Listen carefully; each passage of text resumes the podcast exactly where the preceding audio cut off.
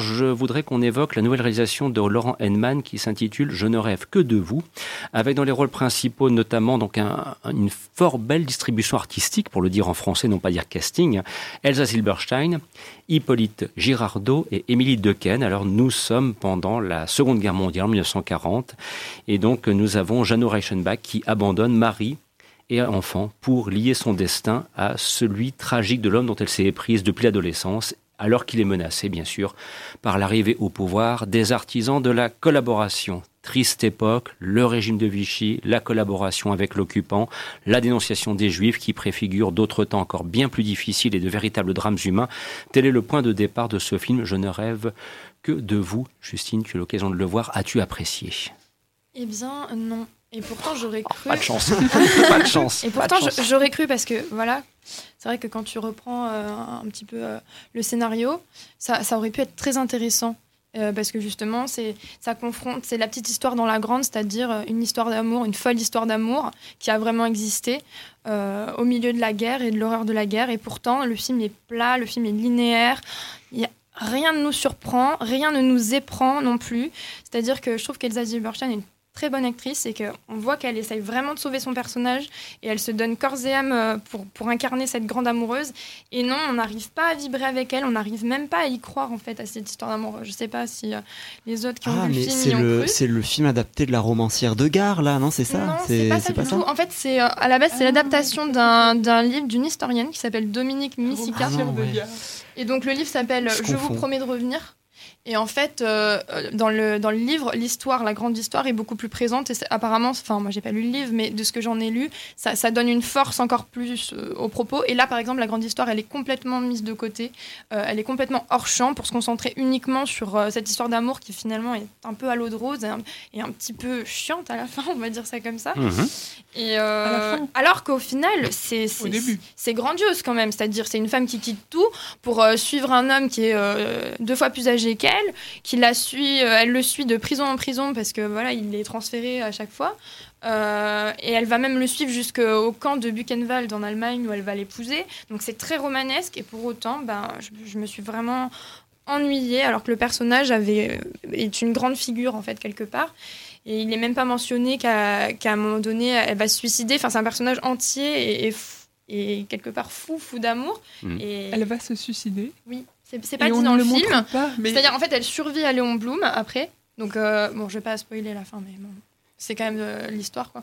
Mais donc elle lui survit et, euh, et, en fait elle va se suicider quoi. C'est vraiment euh, l'amour fou complet quoi. Et ça je trouve qu'on le on le ressent on ne pas ressent rien. Non on ne rien c'est plat. On croit pas au couple non plus je trouve. On croit à rien. Voilà ah car rappelons hein, qu'il est question effectivement de celui qui fut le chef du gouvernement pendant le Front populaire Léon Blum et de son triste destin pendant la Seconde Guerre mondiale le père des congés payés. Voilà entre le procès de Rion et puis l'internement parce qu'il était effectivement de confession juive et on sait bien ce qu'il se passait malheureusement en France avec la complicité du gouvernement. On le rappelle à cette époque, afin qu'il n'y ait pas de doute. Un autre avis éventuellement à propos de ce, de ce film Peut-être. on peut prolonger, on, peut, intensifier. On peut intensifier. Bah, non, mais c'est prolonger dans le sens euh, d'une d'un contrepoint. Euh, quelqu'un qui aurait aimé, qui aurait presque. Pas du tout aimé non plus. Non mais plus. Euh, pas seulement à la fin. Dès le début, dès les premiers plans, il y a des gros plans, mais on se dit mais ça sonne pas juste les larmes enfin moi j'ai pas aimé non plus. les gros plans oui et puis il y a la voix off qui surligne aussi au lieu de suggérer. Mm. euh, non je trouve que c'est un film qui passe à côté les choses se passent comme si de rien n'était.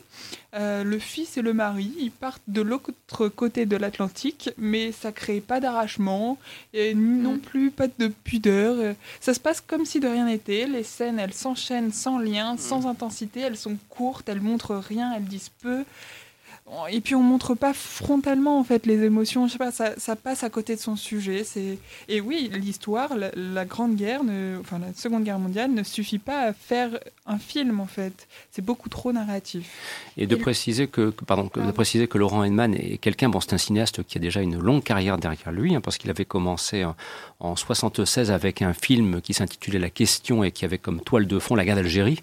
Ceci dit en passant, ce sera d'ailleurs euh, la semaine prochaine la toile de fond version archi-dominante d'un film majeur qui s'appelle 1500 impur, dont on reparlera beaucoup samedi prochain et qui mérite d'être vu.